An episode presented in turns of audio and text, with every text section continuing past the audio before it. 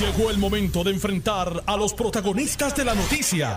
Esto es el podcast de En Caliente con Carmen Jové. Muy buenos días, Puerto Rico. Buenos días a los que me escuchan en el mundo entero. Gracias por la sintonía. Es un placer comunicarme con ustedes. Eh, estoy en vivo haciendo lo que tengo que hacer. Aislamiento social es la herramienta que tengo, quedarme en mi casa trabajar desde mi casa eh, intensamente y con más dificultades porque no tiene uno los recursos que tiene en, en los centros de trabajo ni en las oficinas, pero eso es lo que hay que hacer. Y lavándome rigurosamente las manos con agua y jabón, esa corona que tiene el coronavirus se disuelve con agua y jabón este, y es la medida universal de salud. Hay muchas controversias con las pruebas ha aumentado el número, obviamente, de personas positivas en Puerto Rico a sesenta y tantos, pero por cada, vamos a decir, 63 que haya o 61 que haya, tiene que multiplicarlo por 5 por 10. Eh, el, instrumento, ¿verdad?, de, que ayuda, que más ayuda a hacer un análisis epidemiológico, es la prueba. Pero con las pruebas hay controversias porque no, no están. Tengo al al doctor Miguel Colón, infectólogo en línea telefónica. Doctor, muy buenos días y mi saludo y mi respeto y mi cariño a, usted y a todos los profesionales de la salud que están bregando con esta epidemia. Gracias, buen día. Somos los que estamos aquí al frente en la batalla. Se me tienen que cuidar mucho. No quiero que nadie se contagie del profesional de la salud, ni mucho menos que se me enferme nadie, porque son hoy más necesarios que nunca eso sería lo ideal, pero no es la experiencia mundial. La experiencia, mundial, es, que ustedes están sobreexpuestos al virus. Exactamente, exactamente. Muchos profesionales de la salud han, han, han sido contagiados en China, en Italia, en España. Varios de ellos, por desgracia, han muerto. Pero esta fue la carrera que nosotros escogimos y estamos ready y dispuestos a, atacarlo aquí de frente con todos los materiales que, que tenemos y podríamos tener. Pero por lo menos déjeme echarle la bendición, aunque sea solo soñar, porque sé que la situación es difícil. Mi deseo es que estén bien. Amén. Gracias. mi deseo. Eh, en la balanza entre los salubristas que salvan vidas y los que incentivan la economía y los que piensan que hay que mantener las economías este, vibrantes y activas, yo estoy del lado de los que salvan vidas. Porque mi filosofía es que los ataúdes no tienen bolsillo y esto es un asunto de vida o muerte. Bueno, definitivamente la, tenemos que tener en cuenta que esto es un virus bien infeccioso, bien que verdaderamente si la, la, mortalidad es sumamente alta en pacientes mayores de 65 años, que verdaderamente no tenemos una cura para él porque todas estas nuevas terapias que han, han salido en la prensa y en las redes sociales verdaderamente son estudios bien pequeños que no es la panacea que, mucha gente piensa. El plaquenil, el estudio del plaquenil son 24 pacientes.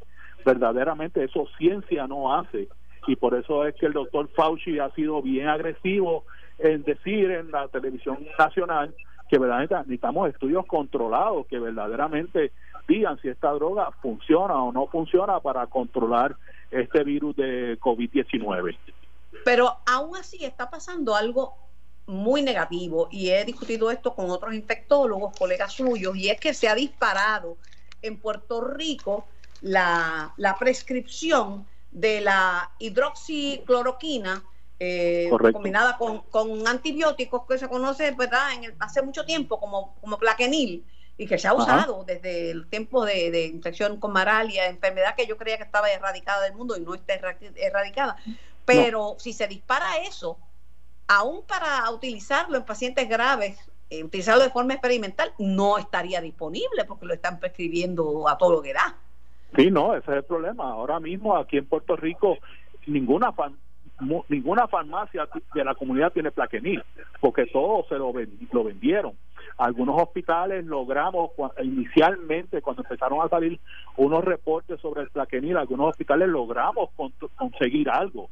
Pero si tenemos un brote grande de COVID-19, por seguro que no vamos a tener para todos los pacientes para darle, porque verdaderamente hubo un hoarding en la comunidad de este medicamento. Esto es un medicamento, como usted dice, lleva mucho tiempo. Es una de las mejores drogas para lupus. Y ahora mismo es otro problema. Los pacientes de lupus en Puerto Rico, que son varios, no van a tener este medicamento, se los quitaron. Y entonces vamos a tener exacerbaciones de lupus en toda la comunidad puertorriqueña. Eso es algo bien triste. Y entonces, pues también tienen que tener en mente que la combinación del plaquenil con el acitromycin es bien cardiotóxico y ya se han reportado pacientes de muerte súbita en Estados Unidos que se lo han tomado profilácticamente y se han muerto no del COVID, sino de los daños cardíacos que produce esa combinación. Esto no es un bomboncito de menta. Todos los antibióticos tienen efectos secundarios y daño colateral. Y eso hay que tenerlo en mente. Nosotros los médicos debemos tener la conciencia de beneficios versus riesgo. Y ahora mismo el plaquenil con el acitromycin solamente está indicado para infección severa con COVID-19. De esos casos de infección severa, le pregunto, eh, sin violentarle IPA y sin darme pacientes ni edades ni nada de esto, eh, ¿cuántos casos ha, tenido que tratar usted? Este, tratar personalmente tengo un positivo y tengo cuatro que están en desarrollo que lleguen los resultados de la prueba. Vamos a hablar de las pruebas. Eh, se había anunciado que, el Departamento de Salud había solicitado 200 mil pruebas. Esas 200 mil pruebas se solicitan y hasta se pueden pagar, pero eso no significa que vayan a llegar o que lleguen todas de cantazo, como vulgarmente decimos los, los puertorriqueños. Quizás lleguen 100 hoy, 200 mañana, 300 después, pero no van a llegar porque la competencia y la demanda por esas pruebas es altísima porque el mundo entero las necesita. Estados Unidos que se ha convertido en epicentro de esta pandemia, o si no se ha convertido está a punto de, las necesita. Correcto. Sí, el problema es ahora mismo en, los hospitales, que es donde yo pues practico todo el tiempo ser infectólogo, nosotros somos un hospital-based practice, este, que no tenemos kits no tenemos los kits para poder hacer la prueba en nuestros pacientes aquí hospitalizados, en los pacientes más enfermos. Y eso es, peligrosísimo de, ambos modos. Primero, no hacemos el diagnóstico. Y entonces, como tenemos la sospecha de que tienen COVID-19, hasta que no podamos hacer el diagnóstico, tenemos que proteger a los profesionales de salud, especialmente a las enfermeras.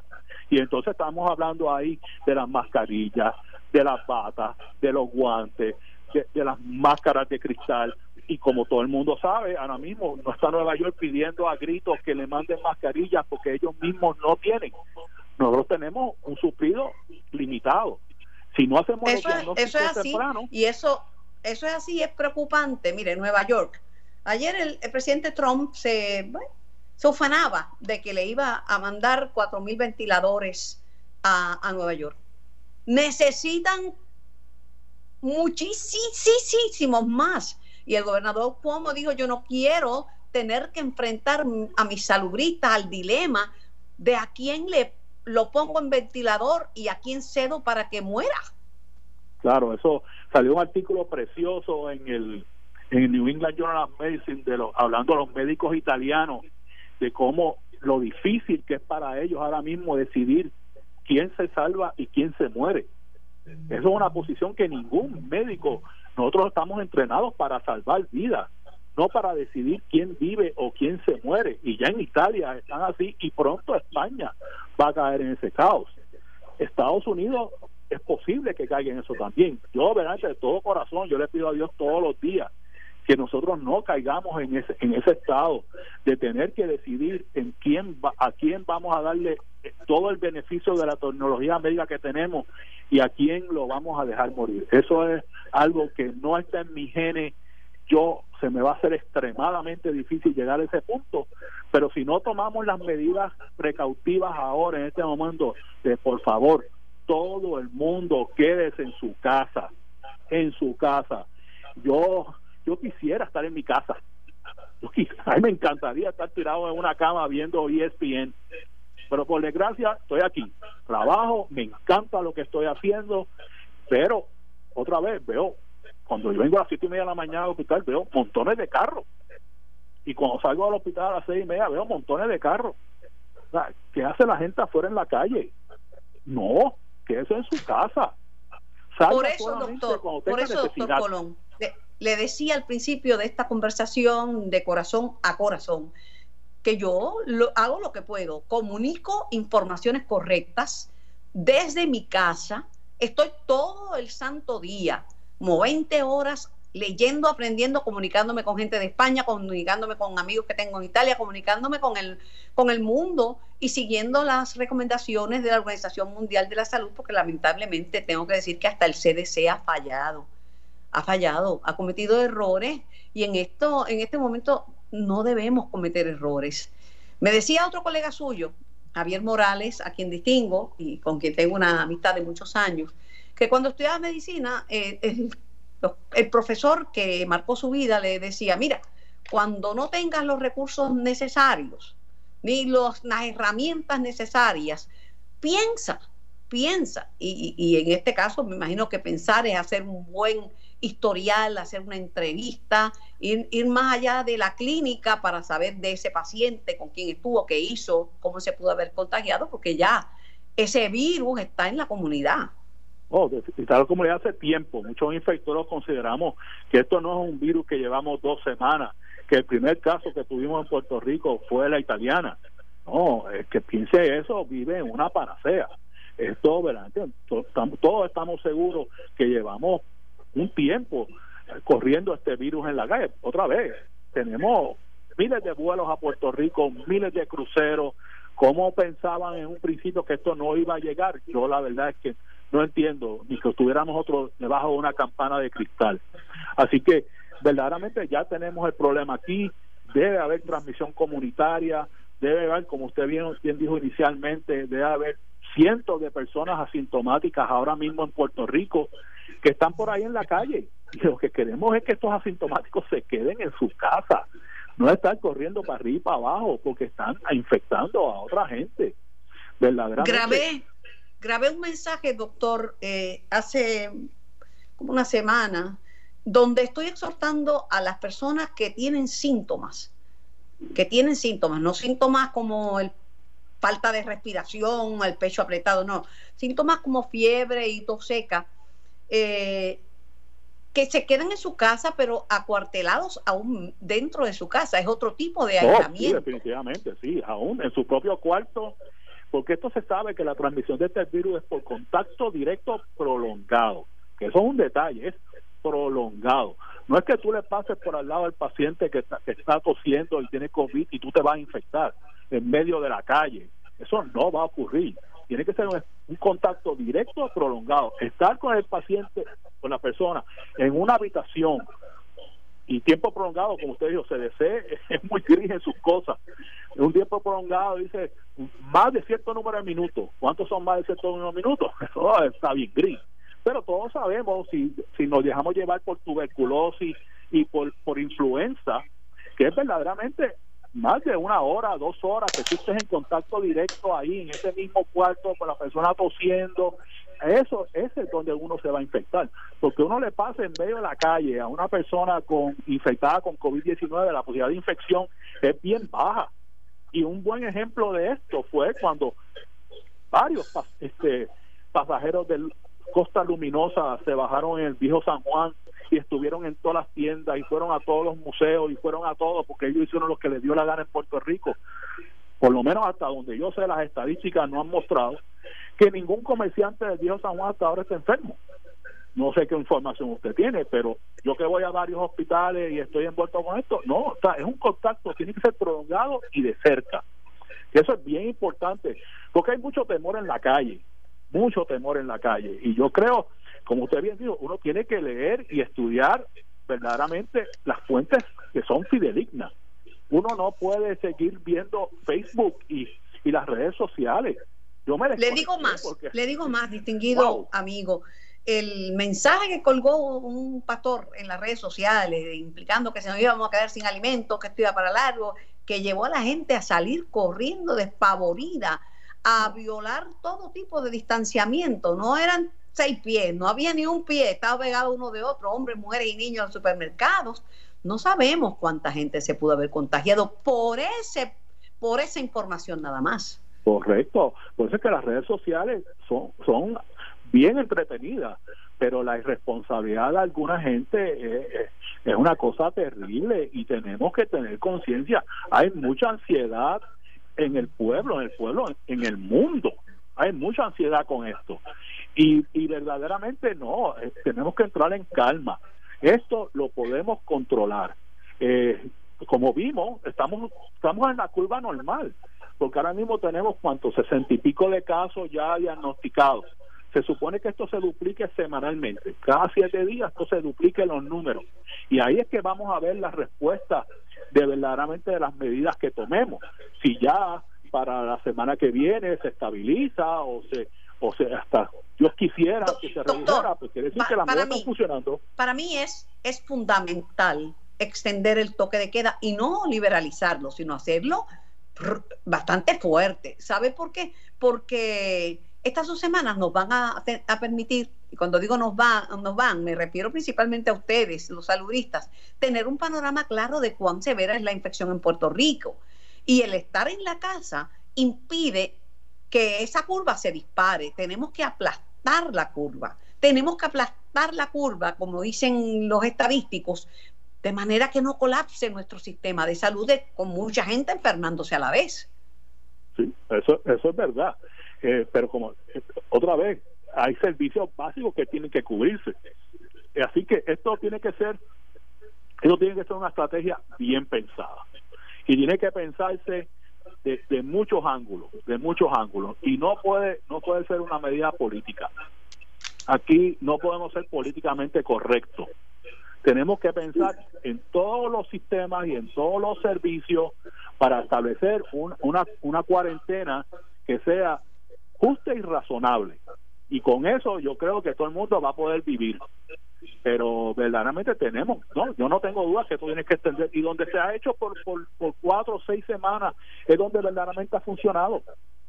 Es que sea así, mire, eso yo lo sabía desde el principio, se lo he dicho a la gente del Task Force con quien tengo el gusto y el, privilegio de conversar con frecuencia, pues son personas con las que he trabajado, son, son personas conocidas por mí, son, son amigos personales.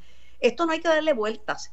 Y eh, aquí tenemos que virar la cosa. En Estados Unidos está el doctor Fauci, que es una eminencia, pero las decisiones las toma el presidente y muchas veces no son, eh, en términos saludistas, las más acertadas. Quizás sean en términos políticos, quizás sean en términos económicos, pero en términos saludistas no. Aquí tenemos que seguir las instrucciones del, Task Force.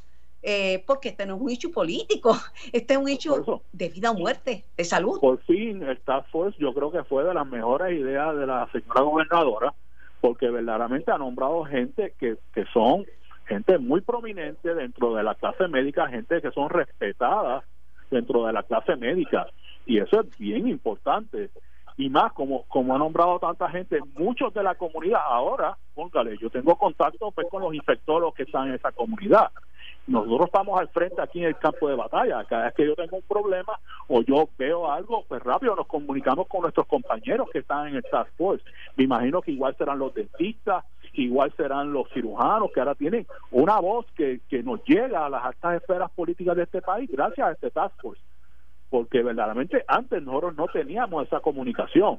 Eso fue una idea excelente y por desgracia tal vez un poquito tarde, pero yo creo que, que ahora ellos tienen que, que como dicen los muchachos, ponerse las pilas y, y empezar a hacer este eh, decisiones que mejoren dónde estamos y para dónde vamos. Pero la mejor idea, esa fue la segunda, en mi opinión, la segunda mejor idea. La mejor idea fue el toque de queda. Ah, claro claro, claro. Esa, esa no, indiscutiblemente. Sí, pero aún, aún la gente sigue saliendo. ¿Cuántos arrestos hay cada noche? Ah, y cuánta gente también está vendiendo sobre precio para que entonces se llenen los supermercados y los sitios de venta. La gente buscando este, a ver cuál es el que tiene un, especial. Eh, e, este es triste.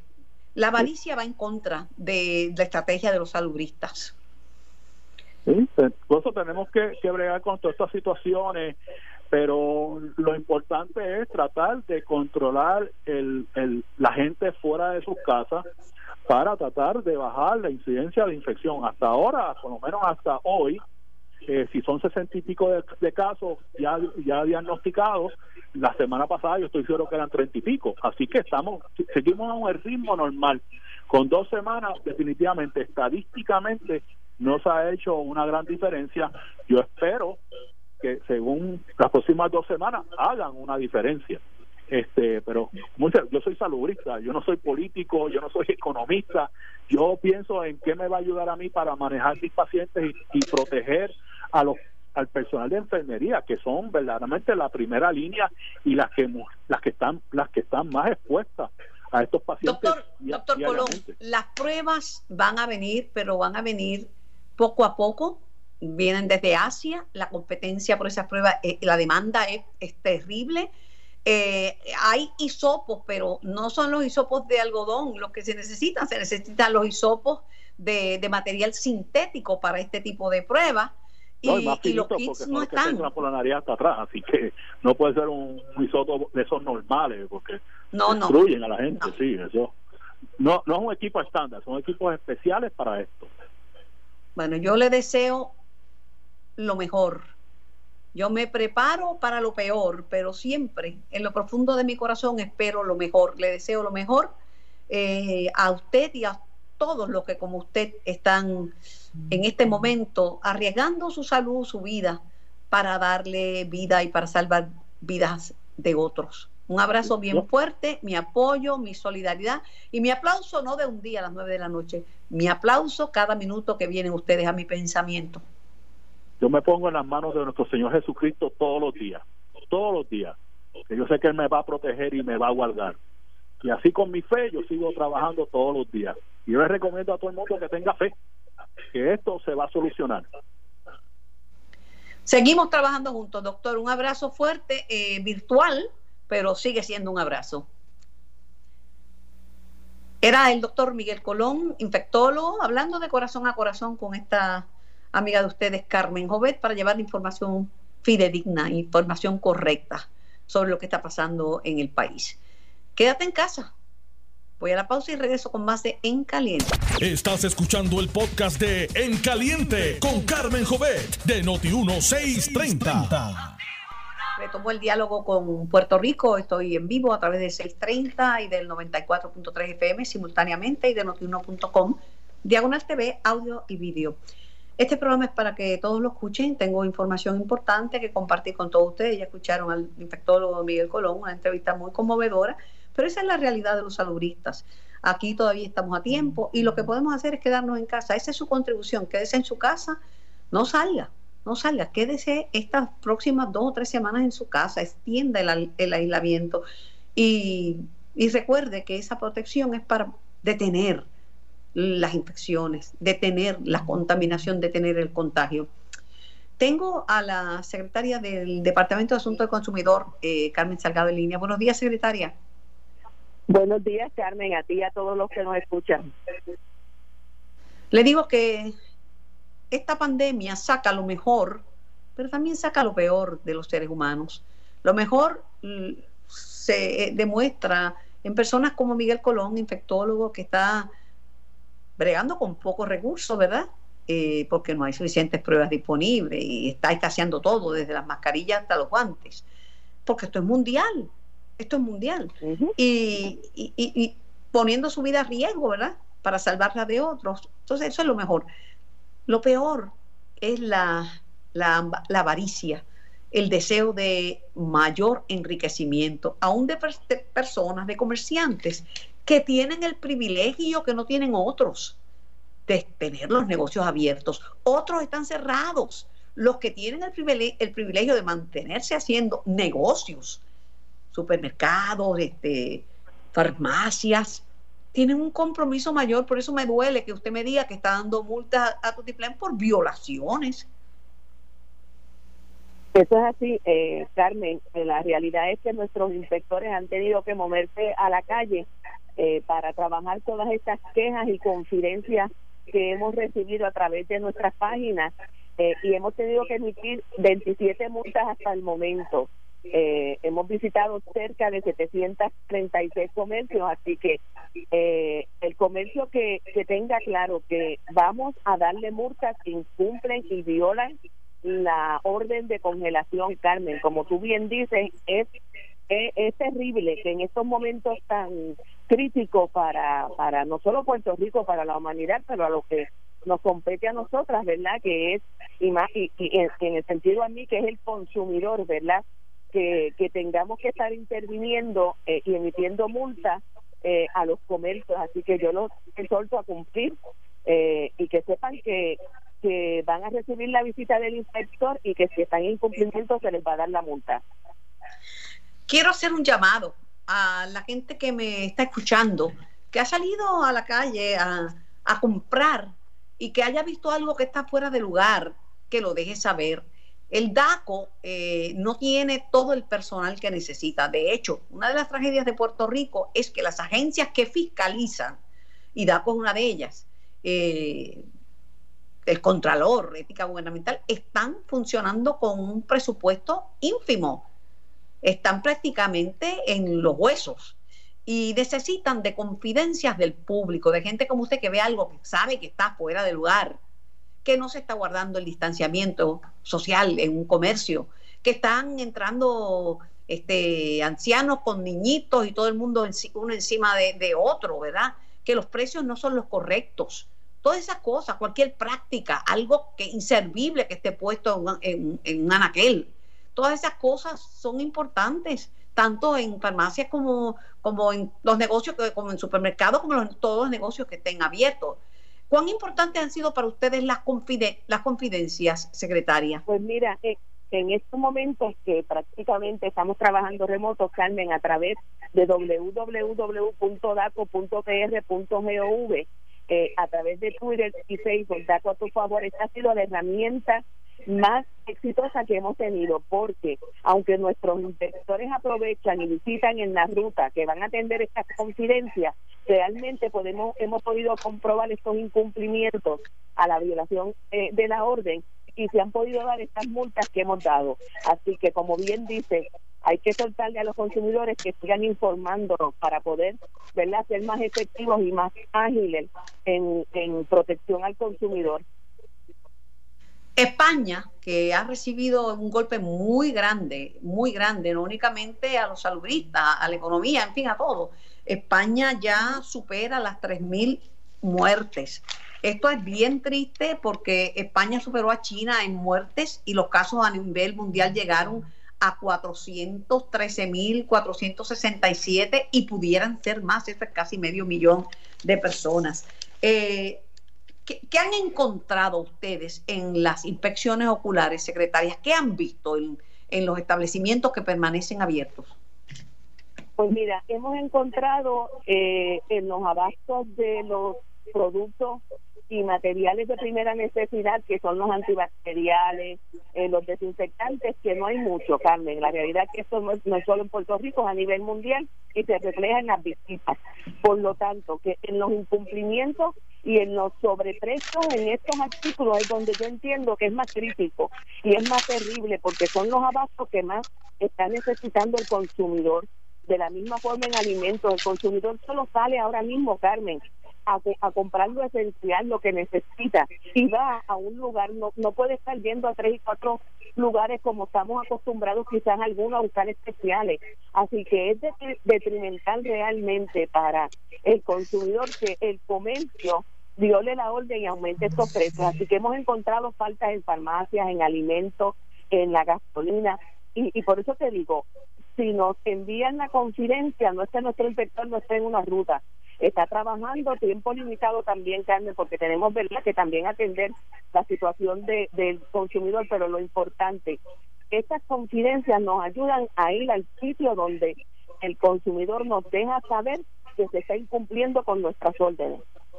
¿Cuántas multas se han dado hasta el momento? Y con esto finalizo la entrevista, eh, señora secretaria del DACO. Eh, Carmen, hemos dado 27 multas hasta el momento. ¿Y siguen inspeccionando?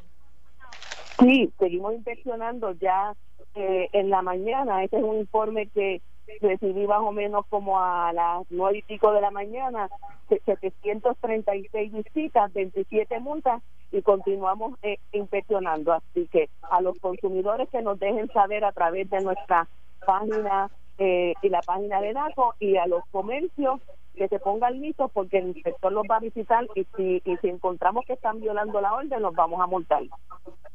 Gracias a la secretaria del DACO, que tenga lindo día. Gracias, igual Carmen, que tengan un lindo día. Gracias. Tengo en línea al amigo y colaborador nuestro, economista Antonio Rosado. Buenos días, Tony. Hola, buenos días. ¿Cómo estás, Carmen? Yo estoy preocupada. La gente tiene que entender la gravedad de esto. Es grave, es grave. Y hay que salvar vidas. Lo más importante es salvar vidas. Lo demás es importante, pero no tan importante como la vida humana. La propiedad, la riqueza, el, vigorizar la economía, claro que eso es importante, pero en este momento salvar vidas es más importante aún. ¿Cómo tú analizas el paquete de ayudas económicas aprobado y, anunciado por el presidente de los Estados Unidos? Yo creo que es una respuesta eh, contundente al problema. Estaba asistiendo a, la gente que trabaja y produce en Estados Unidos que ha quedado marginada como consecuencia de la crisis del coronavirus. Así que eh, esperamos que eh, esta eh, solvencia que ha establecido en la economía mantenga la demanda agregada, mantenga a la gente con ingresos suficientes para poder sobrevivir esta crisis que está corriendo. Los números de solicitud de desempleo son récord en Estados Unidos, así que estamos viendo que la asistencia va a llegar a la gente que realmente necesita en este momento en Estados Unidos. Algunos han dicho que eso no es suficiente. Algunos dicen, mira, en vez de dar 1.200 dólares, ¿por qué no hacemos otra cosa? Este, y lo que se anuncia en Puerto Rico, el paquete para Puerto Rico, mira, 500 dólares no da para nada. Esto, el problema es que los recursos son limitados. Y estamos hablando de una de, un programa de 2 trillones de dólares en Estados Unidos. Así que estamos hablando de un impacto importante para la economía.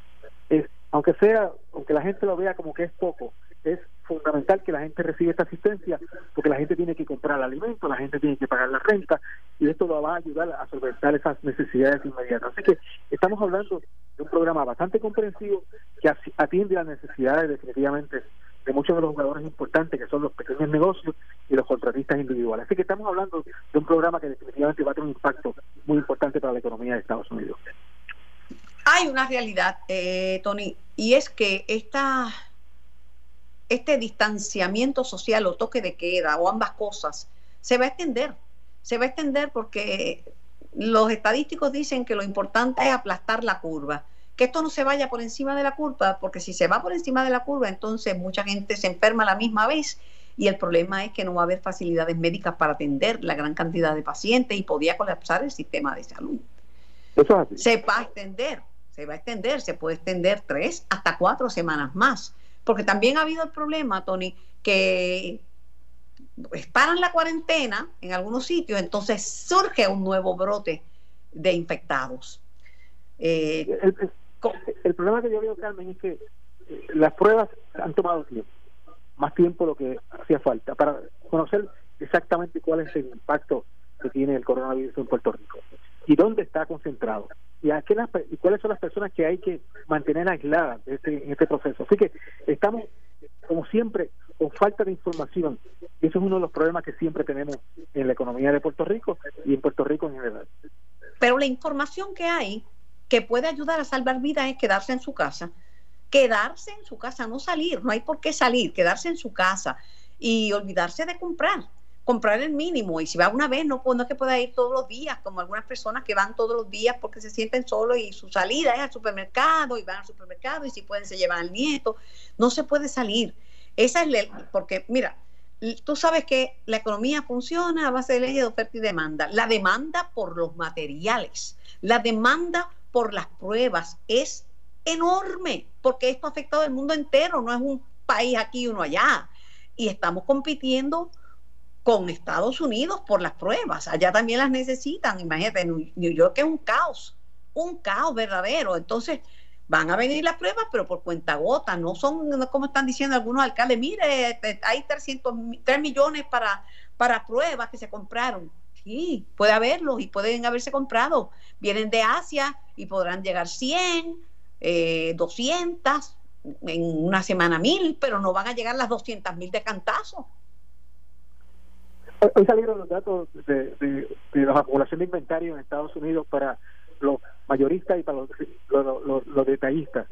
Los números son decrecientes en enero y febrero, antes de empezar con la crisis del coronavirus en Estados Unidos. Así que estamos hablando de un problema fundamental de, construcción de inventario y que esto en Estados Unidos, que no tiene impuesto al inventario, los inventarios están cayendo. Así que tenemos un problema estructural en la economía de Estados Unidos en este momento, porque hace falta la formación de inventarios en la economía. El desempleo, en las filas del desempleo ya está este, por, por millones, o sea, esto no, no es una bobería. No es que aquí ha aumentado el desempleo y hay gente solicitando desempleo a todo lo que da, es que en el mundo entero ha aumentado el desempleo. No, y esto coincide con, por ejemplo, en, en enero se estableció un récord en Puerto Rico por la menor cantidad de gente que se desempleo. Es, un dato eh, importantísimo. Y ahora ha, brincado dramáticamente como consecuencia de la situación que ha provocado en la economía el coronavirus. Así que tenemos que poner en perspectiva que hay gente que va a estar recibiendo asistencia, pero todos los días vamos a estar viendo números dramáticos de gente que se queda sin trabajo en Puerto Rico y el gobierno no está haciendo lo suficiente para atender esas necesidades aquí en Puerto Rico. Eh, pero mira, mira cómo yo analizo esto. El secretario de Hacienda admite que han bajado los recaudos.